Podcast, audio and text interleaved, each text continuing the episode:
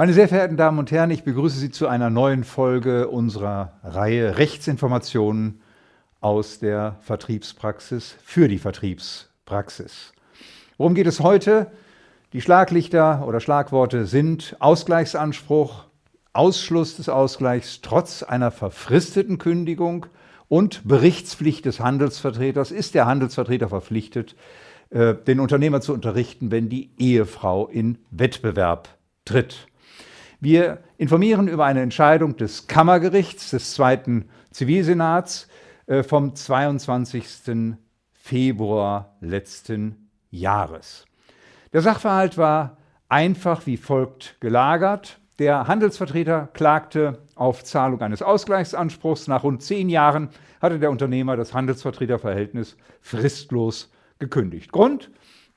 Der Handelsvertreter habe dem Unternehmer nicht unterrichtet, dass die Ehefrau äh, von ihm für einen Wettbewerber tätig wird. Und äh, die Ehefrau hatte die Tätigkeit am 1. April aufgenommen. Da war sie auch äh, verlautbart worden, zur Kenntnis gelangt des Unternehmers. Die Kündigung erfolgte am 16. Juni, das heißt also etwa zweieinhalb Monate später. Das Landgericht hat die Kündigung trotzdem durchgewunken. Die Berufung ist vom Kammergericht durch Beschluss nach 522 ZPO zurückgewiesen worden. Begründung die Überlegungsfrist sei zwar verstrichen für die äh, fristlose Kündigung, aber das ändere nichts daran, dass hier der Ausgleich ausgeschlossen sei. Grundsätzlich müsse der Unternehmer ein Monat seit Kenntnis des Kündigungsgrundes die Kündigung aussprechen.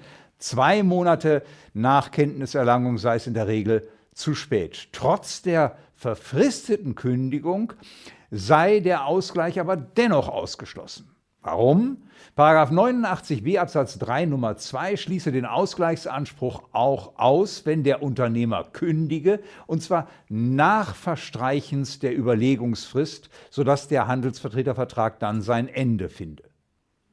Hier sei die Kündigung ausgeschlossen, äh, weil der Handelsvertreter die Berichtspflicht des äh, verletzt habe. Diese umfasse nämlich die Pflicht, den Unternehmer zu unterrichten, wenn die Ehefrau zum Hauptkonkurrenten in Wettbewerb trete. Verletzung der, äh, die Verletzung der Berichtspflicht sei gleichzeitig eine Störung im Vertrauensbereich, die eine Abmahnung, äh, bei der eine Abmahnung nicht erforderlich sei. Nun, was haben wir zu der Entscheidung zu sagen? Selten Wirklich selten habe ich eine obergerichtliche Entscheidung gesehen, die derartig schlecht begründet ist. Warum? Nun, der Senat hat schon übersehen, dass eine unberechtigte außerordentliche Kündigung letztlich ein Angebot ist, die Zusammenarbeit zu beenden und dass der Handelsvertretervertrag bei der Zurückweisung der unberechtigten äh, äh Kündigung vom anderen Teil und einer damit erklärten fristlosen Kündigung Kraftaufhebungsvertrages sein Ende findet. Außerdem hat der Senat nicht beachtet, dass der Ausschlusstatbestand der Richtlinie zur Harmonisierung der Handelsvertreterrechte in den Mitgliedstaaten eng auszulegen ist. Die Voraussetzung für den Ausschluss ist, dass der Unternehmer einseitig den Handelsvertretervertrag beenden muss. Daran fehlte es hier. Aber es geht noch weiter mangelhaft ist die rechtliche Würdigung. Warum? Deshalb, weil die einmalige Verletzung der Berichtspflicht nach der BGH-Rechtsprechung bisher überhaupt nicht zur Kündigung aus wichtigem Grund berechtigt. Damit hat der Senat sich nicht auseinandergesetzt. Ungenügend ist es, wenn der Senat auf der Grundlage seiner Tatsachenfeststellungen zu einem solchen Ergebnis gelangt, dass der Ausgleichsanspruch ausgeschlossen ist, weil die Feststellungen die Wertung gar nicht tragen, dass eine Verletzung der Berichtspflicht eine Störung im Vertrauensverhältnis darstellt. Warum das nicht? Nun, im Streitfall fungierte die Ehefrau nicht als Strohfrau, sie war seit vielen Jahren selbst in der Branche tätig. Und Anhaltspunkte dafür, dass der Ehemann die Ehefrau vorgeschoben hätte, hat der Senat gar nicht festgestellt. Ja? Es gab auch keine Anhaltspunkte dafür, dass die Eheleute kollusiv zu Lasten gewissermaßen des Unternehmers hätten handeln wollen und ein Vertrauensverlust unter dem Aspekt einer Wiederholungsgefahr war bei dem Sachverhalt natürlich von vornherein erdenklich ausgeschlossen.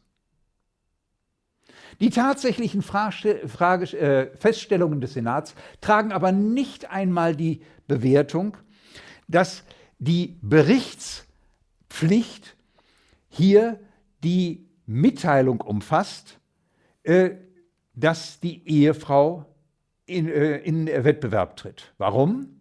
Die Berichtspflicht bezieht sich nur auf marktbekannte Tatsachen, nicht auf Familienangelegenheiten.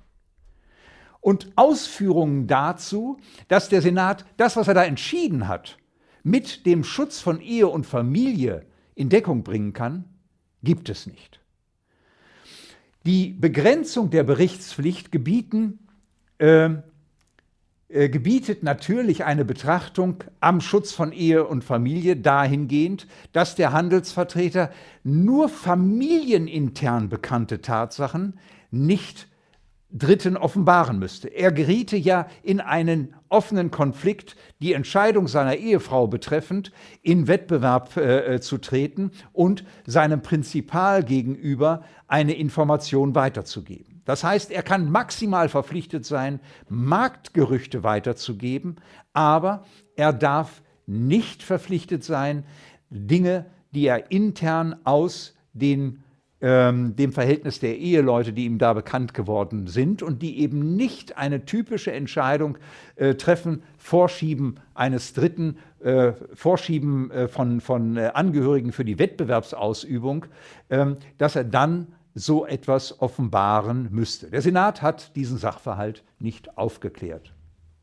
Unverständlich ist, wie der Senat als OLG-Senat es übersehen kann, dass der Bundesgerichtshof nur drei Monate vor dem Beschluss ausgeurteilt hat, dass Ausschlusstatbestände einem Analogieverbot unterworfen sind.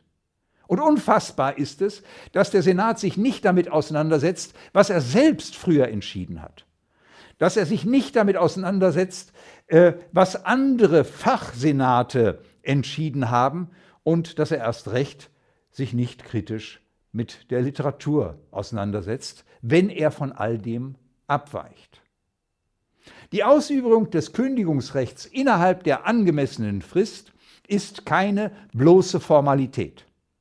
Die Überschreitung äh, äh der Überlegungsfrist durch den Kündigenden heißt entweder, Abwarten des nächsten ordentlichen Kündigungstermins ist zumutbar, also es liegt schon von vornherein kein wichtiger Grund vor. Oder es heißt, dass damit das Recht zur außerordentlichen Kündigung nach allgemeinen Grundsätzen verwirkt wird. Oder dass, daraus ist zu schließen, das Erlöschen des Rechts zur Kündigung aus wichtigem Grund gemäß 314 Absatz 3 äh, BGB. Gleichgültig aber, ob das eine Einwendung ist äh, oder eine Ausschlussfrist, äh, das hier, die hier gesetzt wird durch das Verstreichen der Überlegungsfrist, kann eine Kündigung aus wichtigem Grund nicht mehr wirksam werden. Von Amts wegen ist das zu berücksichtigen und es ist überhaupt kein Raum für eine andere Wertung. Dem Handelsvertreter blieb im Streitfall nur die Berufung zurückzunehmen, äh, denn es handelte sich um einen Einzelfall und da hier das scharfe Schwert des Beschlusses nach 522 ZPO durch den Senat gewährt, äh, gewählt worden war, äh, hat er hier die Kosten scheuen wollen. Spruchkörper sollten sich grundsätzlich bei der Frage, ob eine Sache geeignet ist, nach 522 ZPO abgefrühstückt zu werden, ein gewisses Störgefühl entwickeln, wenn Sie mehr als 10.000 Zeichen benötigen, um einen solchen Beschluss abzusetzen. Fazit. Vor Gericht und auf hoher See, das bewahrheitet sich diesmal durch diesen Beschluss in besonderer Weise. In Vertriebssachen muss nach wie vor damit gerechnet werden, dass krasse Fehlurteile ergehen, auch obergerichtlich. Auf der Ebene der Obergerichte sollte man eigentlich etwas anderes erwarten, denn diese Richter nutzen doch Datenbanken. Ja, Das tun sie. Und zwar solche wie Juris. Die Datenbank, die meinen Kommentar zu dieser unfassbaren Fehlentscheidung nicht zur Veröffentlichung angenommen hat.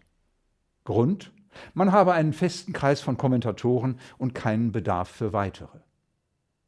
Das war aber sicherlich nicht der Grund, warum man meinen Kommentar in der VW nicht auf die Entscheidung verlinkt hat. Denn dieser Grund trägt von vornherein nicht und mein äh, VW-Beitrag ist in Juris veröffentlicht.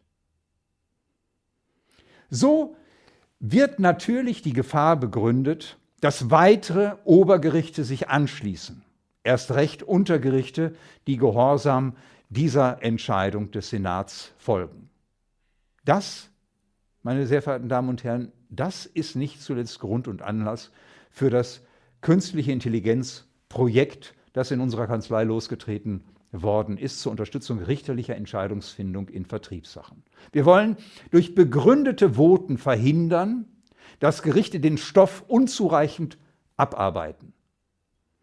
Das allerdings ist Zukunft und bis dahin bleibt den Rechtsunterworfenen nur die Hoffnung. Allerdings lehrt die Entscheidung einmal mehr, dass Handelsvertreter sich von erfahrenen Vertriebsrechtern vertreten lassen sollten, die diese Fehler aufzuzeigen in der Lage sind und dem Mandanten nicht zur Rücknahme der Berufung raten. Näheres zu der Entscheidung wie immer in der Versicherungswirtschaft und natürlich für Bezieher unseres EWAS OK im EWAS OK. Vielen herzlichen Dank.